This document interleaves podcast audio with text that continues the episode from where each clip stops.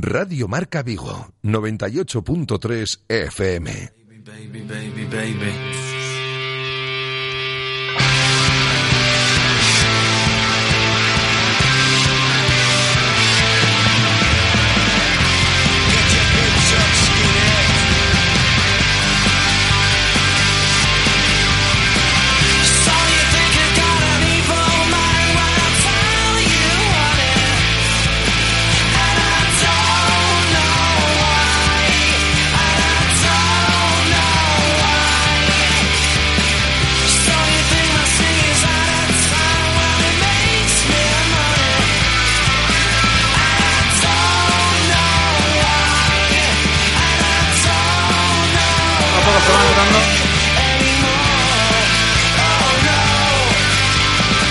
T4 Vigo con José Ribeiro. Saludos, ¿qué tal? Muy buenas tardes, bienvenidos a este tiempo de T4 Vigo hasta las 8 en punto de la tarde que vamos a estar en directo enseguida con nuestra tertulia de peñas del Real Cruz Celta, como siempre, todos los lunes por la tarde aquí en esta sintonía. Pero antes de recibir, ya os lo digo, a Gus Agulla y a Pablo Martínez de Mi Bendita Condena, Repasamos las noticias del día en este lunes 27 de mayo, todo lo que tiene que ver con el Real Club Celta, empezando por ese panorama de análisis, esa perspectiva de balances que tienen ahora mismo de cara a esta semana y próximos días en la sede del Real Club Celta, los directivos pensando ya en cómo organizar la próxima temporada con vistas al futuro mercado de fichajes veraniego y de lo que todo el mundo hablaba prácticamente hace unos días, el caso Portu, Cristian Portu, el delantero murciano del Girona, que sí que es cierto que es del agrado del Real Club Celta, que sí que es cierto que el Club Celeste ha preguntado por Portu, pero que se ha complicado la situación y esa es la noticia, un poco la realidad, si se pregunta por eh, qué está pasando con Portu, porque el murciano tiene, según su agente, bastantes frentes abiertos, van a esperar a medida que vaya avanzando el mercado pues tomarán decisiones, así que se complica un poquito lo de Portu porque tiene muchas novias, como se suele decir hablando coloquialmente, rivales para el Real Cruz Celta, muchos clubes de la propia Liga Española en este mercado de verano y es lo que tenemos que tener en cuenta, es lo que va a acompañar seguramente al Club Celeste este próximo periodo estival. Más cosas que están encima de la mesa de los dirigentes del Celta a día de hoy. Situaciones contractuales delicadas. Prioridades. Sergio Álvarez, Gustavo Cabral. Vamos a ver cómo se va abordando esta situación de los contratos de Sergio y de Gustavo Cabral que se terminan en este próximo mes de junio. Esa opción que tiene Sergio de continuar si el Celta quiere. Esa opción que tiene Cabral de tener la pelota ahora mismo en el tejado del club, si quiere o no continuar con el argentino. Tendrá mucho que decir Escriba en estas situaciones, siendo quienes son Sergio y Cabral en el vestuario, quiénes han sido estos dos jugadores en el vestuario del Celta, sobre todo en esta recta final de temporada a nivel de jerarquía. Y otra noticia que ha saltado esta misma tarde, en el día de hoy, por lo que hemos podido saber, David Costas va a renovar en las próximas horas con el Real Club Celta. El contrato del central de Chapela terminaba en 2020 y, como digo, en las próximas horas David Costas renovará su contrato con el Celta hasta el año 2023. Vamos a escuchar unos consejos publicitarios y a la vuelta ya estamos en nuestro tiempo de tertulia de peñas con Gus Agulla y con Pablo Martínez. Radio Marca, el deporte que se vive. Radio Marca. Cada cosa tiene su momento. No vas a celebrar los Reyes Magos en noviembre, al igual que no esquíes en agosto. Pues ahora es el momento de disfrutar del sol, del terraceo, de las horas de luz. Ven a la red Renault este mes y aprovecha los buenos días de Renault con hasta 7.000 euros de descuento en la gama. Renault Rodosa, en Vigo, ni Gran Cangas y Ponteareas. De lunes a viernes, de 1 a 3 de la tarde, directo Marca Vigo. La actualidad del Celta, la información diaria de todo el deporte de nuestra ciudad y mucho más con José Ribeiro. Radio Marca Vigo, el deporte que se vive. 98.3 FM.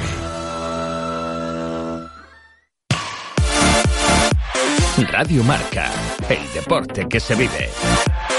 Radio Marca. La tertulia de Peñas en Radio Marca Vigo.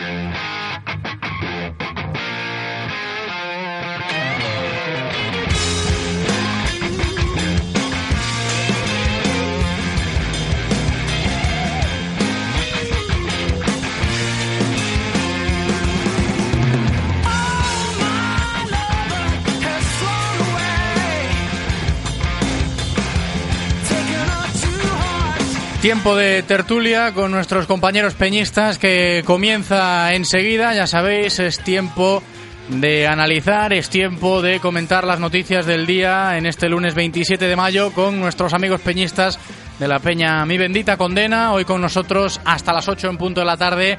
Gus Agulla, ¿qué tal Gus? ¿Cómo estás? Hola, ¿qué tal José? Muy buenas tardes. Y Pablo Martínez, ¿qué tal Pablo? Hola, buenas. Bienvenidos chicos. Hay cosas que comentar, empezando por la actualidad más cercana, eso que yo comentaba ahora mismo sobre el futuro de varios jugadores, la situación contractual de Sergio y de Cabral, que va a ser prioridad en Casa Celta los próximos días, a ver qué se decide con respecto a estos dos futbolistas, y esa renovación que va a firmar David Costas hasta el año 2023.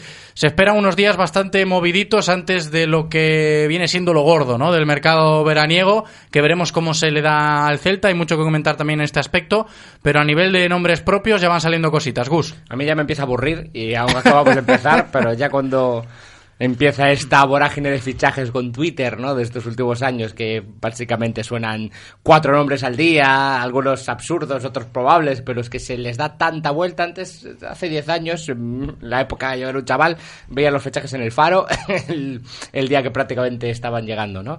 Pero bueno, es... Cuando se les veía las caras por Vigo ya, el Claro, propio jugador. sí, ¿no? sí, Oye, que ha llegado. Venga, lo ponemos. Ahí está, pues venga, se publica, se comenta, ahora se le da tantas vueltas que, que a mí personalmente me acaba cansando, y eso que yo era muy fan del mercado fichajes. Pero bueno, por lo menos nombres propios de cuanto a lo nuestro propio, a lo que es seguro, a la renovación de David Costas, que, que- que me alegra que, que se confíe en él y que veremos si es capaz de finalmente hacerse un, un puesto aunque con Escribal está costando un poquito más o le costó un poquito más y bueno los dos nombres que son Sergio y, y Cabral que yo creo que ganan enteros que Escribal sobre todo el Sí. tema de Cabral porque evidentemente es un central pues de su corte no que si quieres hacer otras cosas Cabral ya no está para defender a 30 metros de la portería y a correr balones a la espalda pero para lo que quiere hacer Escribal creo que puede ser un tipo un tipo importante Sí, es que esto del tema de la renovación de Costas que se va a firmar en las próximas horas y lo de Gustavo Cabral, que está ahí ahí, a ver si continúa o no, creo que es eh, interpretable de forma paralela porque Escribá tiene bastante que ver con estos dos nombres, ¿no? Por un lado Cabral, al que sí le ha dado esa confianza, y por otro lado Costas, que sigue siendo baluarte para la cantera, porque que un canterano renueve y siga comprometido con el club es significativo, pero está un poco en el caso opuesto de Cabral. En la misma posición, Cabral tiene la confianza de Escribá, Costas parece que, que no en la recta final de esta pasada temporada que acaba de terminar, Pablo. Sí, sobre todo el tema de Costas, que quizás esperaba que diese un puntito más, a lo mejor en, en la temporada. La verdad que también tuvo mala suerte los partidos que jugó. Quizá fueron un partido de Huesca, recuerdo que fue un partido complicado. El Celta encajó tres goles y al final eso nunca acaba de beneficiarte.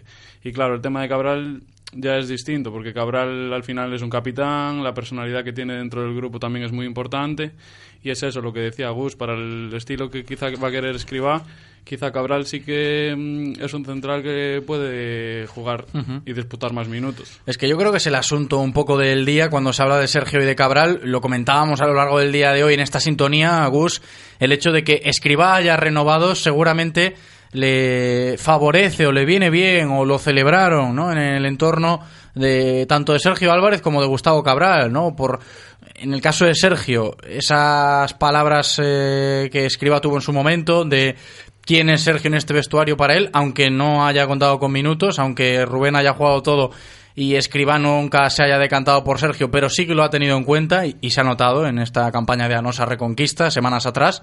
Eso por la parte que le toca a Sergio, veremos en lo deportivo cuánto de analizable es también, pero Cabral más de lo mismo y por dos, me atrevería a decir, ¿no? En ese sentido de afecto, por parte de Escriba, sí, y en el sentido deportivo también, porque la confianza se la ha dado con titularidades en los partidos quizás más importantes de la temporada, ya con Escriba en el banquillo, quitando dos tres partidos en los que a lo mejor incluso luego comentó que buscaba la defensa un pelín más adelantada o frente a futbolistas más rápidos como en Bilbao, etcétera, etcétera, que dejó a Cabral fuera, es un futbolista al que le ha dado confianza. Es cierto que las circunstancias eran las que eran, que se exigía a lo mejor cierto nivel de compromiso, cierto nivel de veteranía en las circunstancias en las que estaba el Celta en ese momento momento, pero desde luego haberle dado la confianza a un futbolista que, en- que en diciembre estaba prácticamente poniendo rumbo a Qatar y acabó siendo titular importante en el Celta, creo, creo que marca la diferencia respecto a que Cabral pueda tener bastantes opciones de seguir la temporada que viene.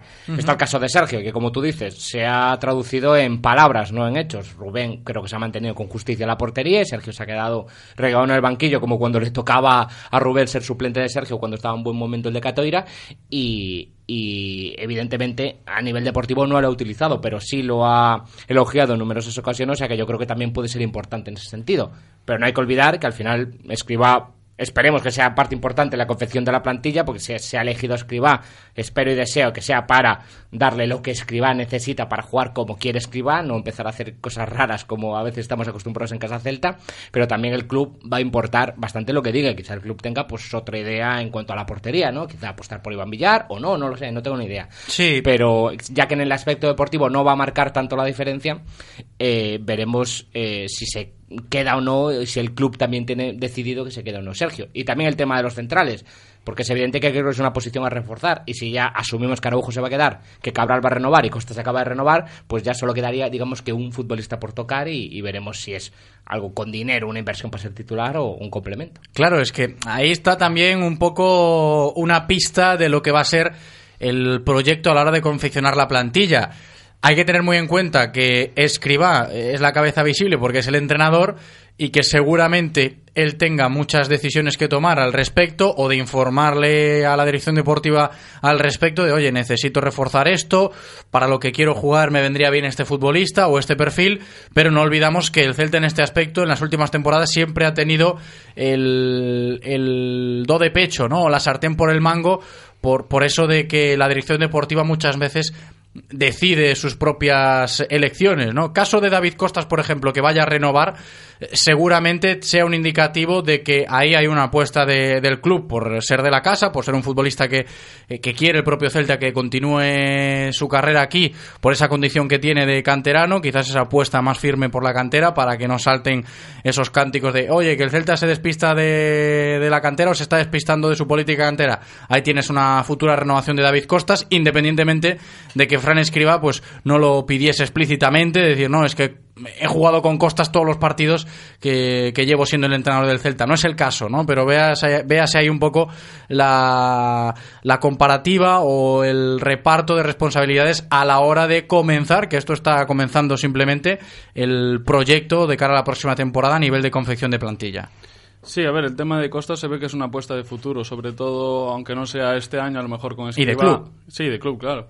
Al final puedes pensar que con Escribá jugará más o menos, pero sí que el Celta lo tiene, tiene a costas en la cabeza para un futuro, ya sea este año o el siguiente, a lo mejor en forma de cesión, este año sí ve que no va a jugar, porque yo creo que el Celta necesita dos centrales al menos, contando que si Cabral se queda, hay que liberar a uno y sería una cesión de costas porque Araujo por nivel seguramente se quede y para mí el tema de Cabral es, lo veo más como un suplente que como un hombre a pensar de titular por más que nada por años, por veteranía, por nivel físico y el tema de Costas que no parece ser que no es de la confianza total de Escribá de momento. Eh, Por lo que ha demostrado, ¿no? Por las lecciones que ha tomado el entrenador valenciano desde que ha llegado al Real Cruz Celta, ¿no? En esa recta final de temporada. Y luego otro asunto que ha sido de interés en el día de hoy, por eso de que manejamos lo que ahora mismo está encima de la mesa de los directivos del Celta, es en el apartado de las posibles llegadas y es algo que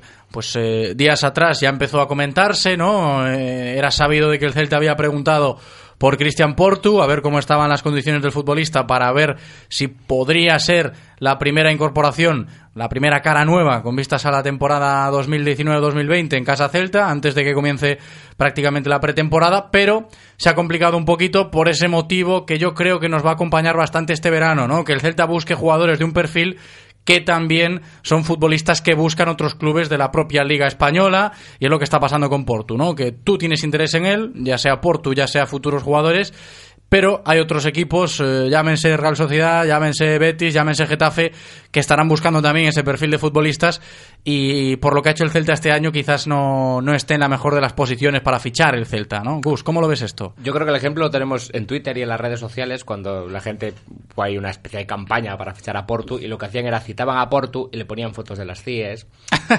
fotos de, de los Sí, porque incentivos deportivos no le, no le puedes dar. ¿no? Ahí va, que quizá hay que reconocer que deportivamente el Celta estas dos últimas temporadas pues no es un equipo súper apetecible, ni mucho menos, ¿no? Eh, hace dos años pasamos sin pena ni gloria y la temporada pasada, esta que acaba de acabar, nos costó Dios y ayuda a mantenernos, o Aspas y ayuda, o como queramos llamarlo, mantenernos en primera división. Así que, evidentemente, no es un equipo tremendamente atractivo, sobre todo futbolistas como Porto, por ejemplo, que lo que tú dices, me imagino que novias tendrán de sobra, novias que incluso económicamente puedan apostar más que el Celta.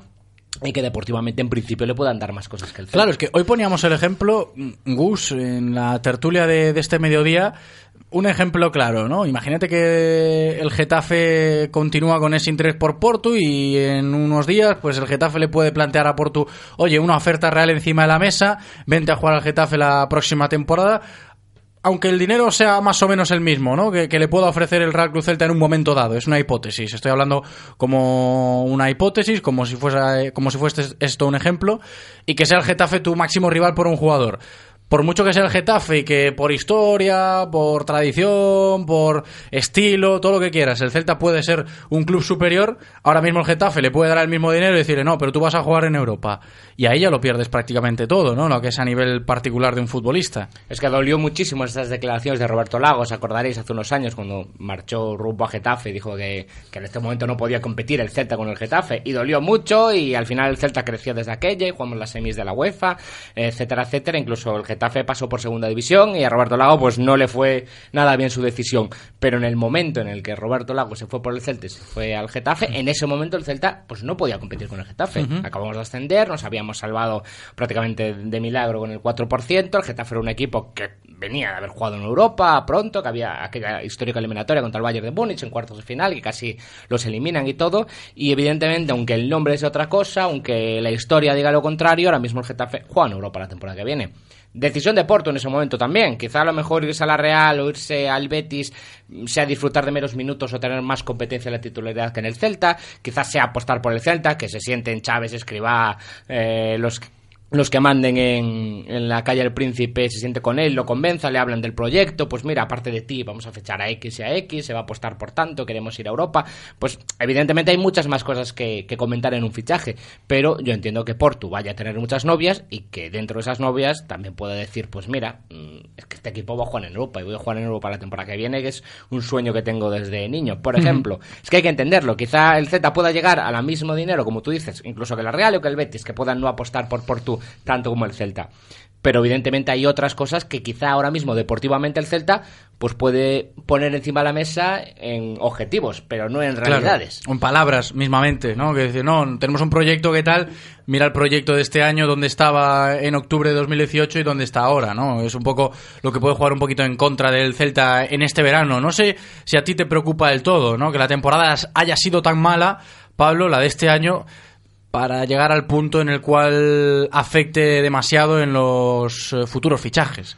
Sí, a ver, está claro que afectar va a afectar, porque al final un jugador lo que busca es estabilidad, de, sobre todo estabilidad deportiva, eh, perdón, eh, y cuando Porto, sobre todo, que viene este año de un equipo que acaba de descender a la segunda división, yo creo que lo que buscará será un equipo que le pueda ofrecer una estabilidad de que no va a sufrir por descender y más si puede jugar Europa al final es que es imposible competir contra eso. El tema de los minutos que decía Gus sí que puede ser muy importante, porque a Porto, si Maxi se va, que se va a ir, le puedes asegurar que va a jugar y va a ser muy importante en el equipo. Y a partir de ahí tendrían que hablar de otros fichajes que se va a hacer para reforzar la plantilla y, que, y del proyecto del Celta que nosotros de momento, claro, no sabemos nada. Seguramente sabrá más Porto, la gente de Porto, que nosotros no, de lo que pero tiene pensado el fíjate, fíjate, no, la gente de Porto ya este pasado fin de semana pronunciándose un poco a raíz de, de, todos los clubes que ya venían preguntando por él, ¿no? Que si el Celta, que si la Real, que si el Getafe, que si todas las novias que tendrá Porto ahora. Y, tranquilos, que nosotros vamos a esperar a la mejor situación de mercado y por eso un poco el Celta ahí pierde algo de comba por el primero de los nombres que saldrá. Decía Gus, no, qué pereza me da esto, que ya sale el nombre de Portu ahora y todavía estamos en mayo, ¿no? Ya no te quiero ni contar junio, julio, agosto, hasta que se cierre el mercado, la cantidad de nombres que habrá y los roles que tendrá que jugar el, el Celta en todo este periodo, ¿no? Que yo creo que se va a hacer hasta incluso largo, ¿no? De decir, espérate que el proyecto este año se va a tratar, creo yo, con algo de cautela a sabiendas de los errores que se cometieron la temporada pasada, sobre todo cuando se trazó el mismo, es decir, no, tenemos que tener esta línea porque el equipo tiene que ser un equipo que compita por Europa, porque Europa tiene que estar ahí siempre de aquí a final de temporada y al final, lo que decía yo antes, fíjate dónde estás y lo que te puede llegar a condicionar eso, ¿no? Esa entre comillas, falsa esperanza que se generó el pasado año cuando se cerró el pasado mercado veraniego y todo el mundo apuntaba a eso, ¿no? Con los nombres que llegaron, que podían ser jugadores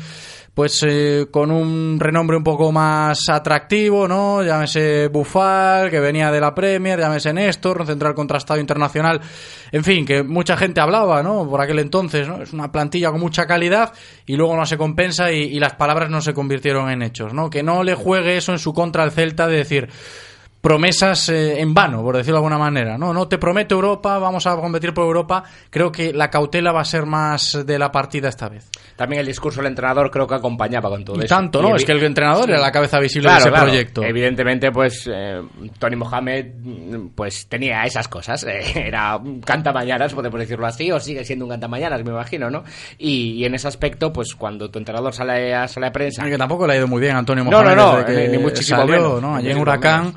En fin, que por cierto, el tema de antiguos entrenadores, ahora que lo comentamos, hablas de Mohamed, creo que es de recibo comentar lo de Cardoso, ¿no? Hace nada, escasos minutos, que se hacía oficial eso de que Miguel Cardoso va a ser el entrenador de la ECA de Atenas. Me sorprende porque después del añito que ha tenido en, en, Nantes y en, y en el Celta, pensé que le iba a costar un poco más conseguir algún ¿no? banquillo. Ya que no. tiene empleo Miguel Cardoso. Pues sí, aparte de dos años, o sea que mira, eh, que tenga suerte, que Ahí, le vaya bien. equipo potente, porque la En la ECA de Atenas es un equipo que lo ha hecho muy bien esta pasada temporada en, en la Liga Griega, ni más ni menos. Y ahí está. Yo creo que se acabó desquiciando en el Celta, eh, las circunstancias le acabaron sobrepasando y, el cargo yo creo que le pasó por encima con la lesión de Aspas, pero yo sigo diciendo que los dos mejores partidos del Celta la temporada pasada, yo los vi con Cardoso en el banquillo, ese partido frente al Villarreal, se le quitamos esos 10 primeros min- 10 últimos minutos, perdón, y el siguiente frente al Leganés, el 0-0. Bueno, y el 2-0 al Atlético de Madrid con Mohamed. Claro, lo para que ese partido- no estaban balaídos.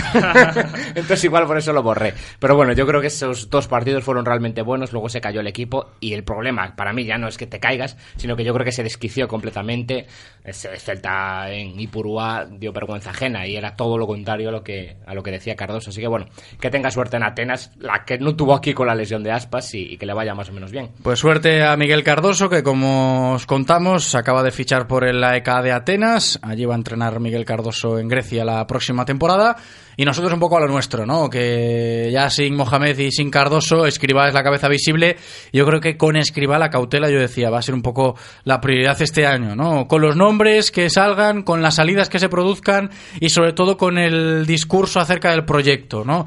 Que la ambición se tenga, pero cuidado con pasarse un poco de la raya porque la decepción de este año yo creo que no se puede volver a repetir y aún a día de hoy en ese proceso de descanso en el cual está ya la afición del Celta, no, déjame descansar un poco, desconectar de lo que ha sido esto antes de pensar en la próxima temporada, pues estará eso de no volver a caer en, el mismo error, ¿no? De ser tan, tan, tan ambiciosos y luego verte en una situación tan, tan, tan mala. Sí, a ver, el Celta obviamente tiene que aspirar a algo más que la permanencia, más que nada a un lugar medio de la tabla, porque es un equipo saneado, porque está Yago Aspas, obviamente, y porque eh, deportivamente en los últimos años ha ido bastante bien, pero sí que es verdad que el tema de Escribá es una incógnita, porque Escribá se encontró un equipo que estaba muy, muy, muy, muy mal y lo salvó, bueno, con la ayuda de Aspas, digamos que salvó del descenso al Celta. Y este año veremos cómo empieza, veremos qué fichajes hace, lo que propone al club, si el club acepta. Y sí que a partir de ahí sí que, más que nada, el Celta no va a poder prometer eh, en ninguna, en ningún aspecto de la clasificación eh, ni a Europa ni nada, porque no sabemos qué fichajes van a llegar, cuántas bajas se van a dar.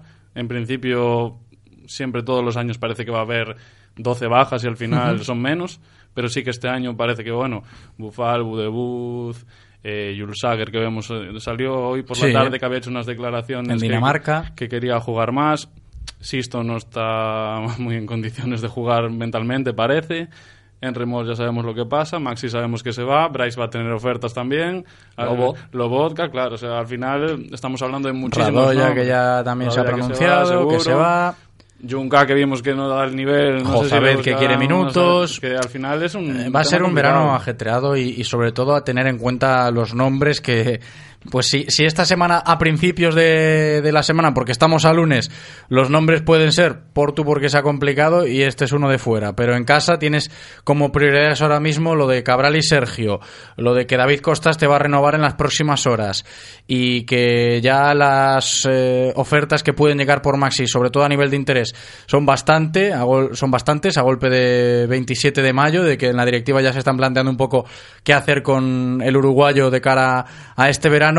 Eh, es eh, complicado imaginarse un verano tranquilo, ¿eh, Gus? Porque sí que es cierto, fíjate Pablo lo- los nombres que ha mencionado ahora y, y ya te digo que estamos a 27 de mayo, ¿no? Que, que si comenzaste la tertulia con eso de la pereza, no te queda nada, ¿eh? No te queda nada. No sé si vosotros os imagináis eh, un panorama con muchos cambios, ¿no? Que, que seguramente ahora tenga en su cabeza Felipe Miñambres o el propio presidente Carlos Mourinho, de decir, la que nos espera con, con la tarifa que tenemos, tarifa plana de, de llamadas, ¿eh?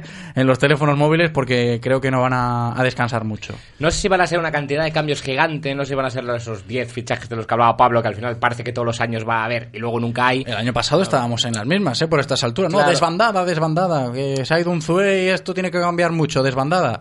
Lo Y que- al final no, no fue demasiado. Pero sí es parecido a lo que este año. Lo que sí veo es que quizá no va a haber tanta cantidad, pero sí van a ser futbolistas importantes. Porque el año que viene, se te- el año pasado, perdón, se te fue tu lateral izquierdo titular, se te fue Daniel Vaz, iba a decir el extremo derecho titular, no sé dónde podemos situar a, Vaz lo puedes Vaz, poner en todos Donde quieras. Teniendo en cuenta que se te fue Radoya, entre comillas, tu mediocentro titular. Y se fue Sergi Gómez, que era se tu fue central Sergi Gómez, titular. era tu central, etcétera, etcétera. Quizá fueron tres, cuatro futbolistas, el Tuco Hernández, El Tucu también, eh, claro. que no fueron tantísimos, pero sí fueron muy importantes. Y el problema es que todo lo que llegó, nada llegó a ese nivel. Quiero decir, quizá Araujo, por Sergi, podemos decir que prácticamente quedamos a pre. Yo creo que no perdimos ni ganamos en ese aspecto. Pero evidentemente en el lateral perdimos. Evidentemente Jensen no rindió como vas. Evidentemente. eh, Cierto, Jensen, que nos olvidamos de Claro, Jensen, que no Jensen. sabemos qué va a hacer. Fran Beltrán empezó medianamente bien, pero tampoco rindió ni como Radoya ni como Tucu, etcétera, etcétera. Entonces, digamos que creo que hay algunos fichajes que hacer esta temporada y sobre todo muy importantes. Creo que hay que fichar un lateral izquierdo titular, sea Olaza, si de verdad apuestan por él. No tengo yo tan claro que tenga tan buen nivel como el que nos demostró últimamente, pero bueno, se ha ganado como mínimo una oportunidad. Creo que hay que fichar un medio centro, sobre todo si se va Lobotka, que que de empaque a ese centro del campo. Creo que hay que fichar un hombre en banda o dos hombres en bandas porque Bufal y Jensen tampoco funcionó y va a haber que fichar un delantero que te garantice los goles de Maxi. O sea, creo que van a ser a lo mejor cinco tíos, pero van a ser cinco tíos para ser titulares Sí, en el equipo. y con la complejidad de... Eso no, di Pablo. Contando que no haya salidas como el tema de Bryce, que entonces va a haber que fichar siempre Claro, Salidas inesperadas o que aparezca un equipo por Rocaille Claro, o- no, está claro, está claro que eso siempre se tiene en cuenta en el mercado. Y luego con la complejidad, yo decía, de, en la delantera, la situación por la que está pasando Gabriel, el Toro Fernández, allí en Uruguay, el delantero Charrúa, que tiene ya ese preacuerdo con el Celta firmado en enero, de, venir aquí para incorporarse a la plantilla la próxima temporada, y con todos los problemas que tiene el hombre allí con la justicia uruguaya, veremos hasta qué punto se puede complicar esa situación, ese transfer, ¿no? Vamos a dejarlo aquí, chicos, ha sido un placer, como siempre, hablar de la actualidad del Real Cruz Celta con vosotros, hoy con los amigos de La Peña, mi bendita condena, Gus Agulla, muchísimas gracias, Gus, un abrazo. A ti, José. Pablo Martínez, muchas gracias, Pablo, un abrazo. Gracias.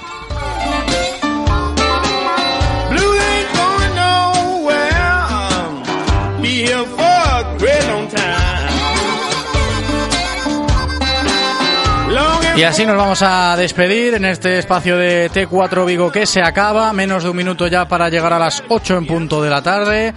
Le damos las gracias a Eloy, nuestro técnico, cumpliendo de maravilla como siempre en cabina. Y las gracias también a todos vosotros por escucharnos como cada día. Me despido, hasta mañana, chao.